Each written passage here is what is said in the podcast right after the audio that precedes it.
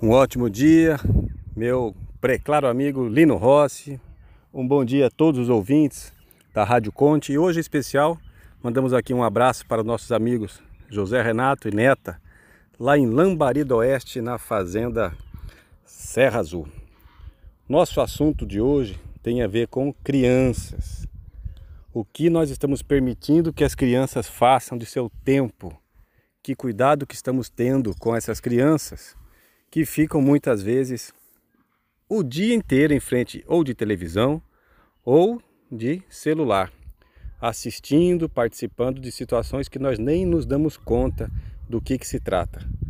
Pensando nisso, já de longa data, o Conselho Nacional de Defesa dos Direitos da Criança e do Adolescente, o CONANDA, desde o ano de 2004, e nós nos recordamos muito bem disso porque estávamos lá participando naquela época, representando o estado de Mato Grosso, por conta do trabalho que exercíamos como secretários adjuntos de justiça e cuidávamos então do sistema socioeducativo.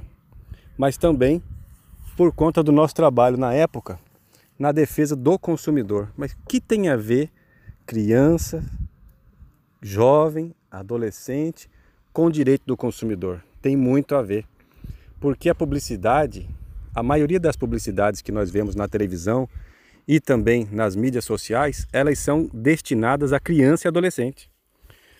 Há pesquisas que apontam que crianças e adolescentes com pouco tempo de visualização dessas propagandas já ficam totalmente convencidas e são levadas a um movimento desde a infância de consumismo, de querer ter aquilo que não tem necessidade. E esse assunto voltou à tona novamente. Porque na quinta-feira, dia 25, o plenário do Supremo Tribunal Federal julgou como sendo constitucional, portanto válida, a Lei 13.582 de 2016. É uma lei do Estado da Bahia e essa lei proíbe a publicidade dirigida a crianças de alimentos e bebidas pobres em nutrientes e com alto teor de açúcar em sala de aula, em determinados horários no rádio e na televisão. Essa ação foi movida, foi ajuizada pela Associação Brasileira das Emissoras de Rádio e Televisão, ABERT. E, segundo a associação, na visão dela, é patente que essa lei seria inconstitucional. Em primeiro lugar, porque em matéria de comunicação somente a União poderia legislar e não o Estado da Bahia. O advogado da associação, Dr. Alexandre Cruel Jobim, salientou que a norma também violaria princípios constitucionais, como violação da liberdade de expressão, violação da liberdade de expressão nos comerciais próprios dos comerciantes, que é um direito da livre concorrência, da livre iniciativa e também da informação.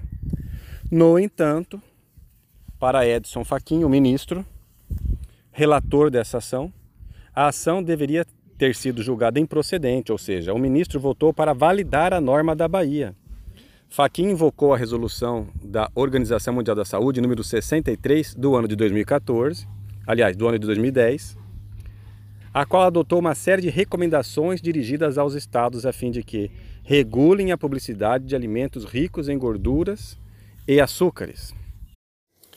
O relator ressaltou que, abre aspas, essa recomendação da OMS foi encampada um, em uma série de fóruns internacionais de que o Brasil faz parte. Fecha aspas.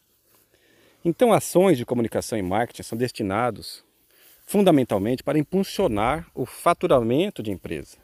Estratégias online e tradicionais são usadas para atrair, engajar e converter pessoas com o perfil do público-alvo. No caso de produtos voltados para o público infantil, pode surgir uma dúvida: com quem falar? Mesmo que os pais e responsáveis sejam as pessoas que possuam o dinheiro e tomarão a decisão da compra ou não, essas propagandas são verdadeiramente destinadas para crianças e adolescentes que são altamente influenciáveis e também são influenciadoras de seus pais. Afinal, além de mostrar desejos e trazer argumentos para conseguir o produto ou serviço da marca, do modelo desejado, a aprovação por parte do público infantil dá dicas de que a compra valerá a pena ou não. Assim, a publicidade infantil aparece para que as marcas se relacionem com o público mirim. Surge também uma questão debatida tanto no Brasil como mundialmente. Será que a forma de abordagem nas campanhas estão realmente sendo éticas em relação às crianças? Com o objetivo de proteger as crianças, diminuindo o consumismo infantil, o endividamento dos pais e ampliar o consumo consciente, vários países proíbem esse tipo de abordagem, como é o caso da Suécia, como é o caso da Alemanha. E em nosso país, o Conselho Nacional de Direitos da Criança e do Adolescente, desde o ano de 2014, tem uma resolução número 163, que recomenda os cuidados na propaganda voltada para a criança. Ela deve ser clara, estabelecer diretrizes para o trabalho de comunicação e marketing voltado para o público infantil, a fim de não fazer com que o público infantil seja levado a um consumismo desde a infância. Então, é fundamental que os pais acompanhem os filhos, observem o que eles estão fazendo, que aplicativos estão se relacionando, com quem estão relacionando e de que forma estão usando estratégias para convencer os próprios pais a comprar e gastar. Tomemos cuidado, é nosso dever. Um ótimo dia a todos muita paz.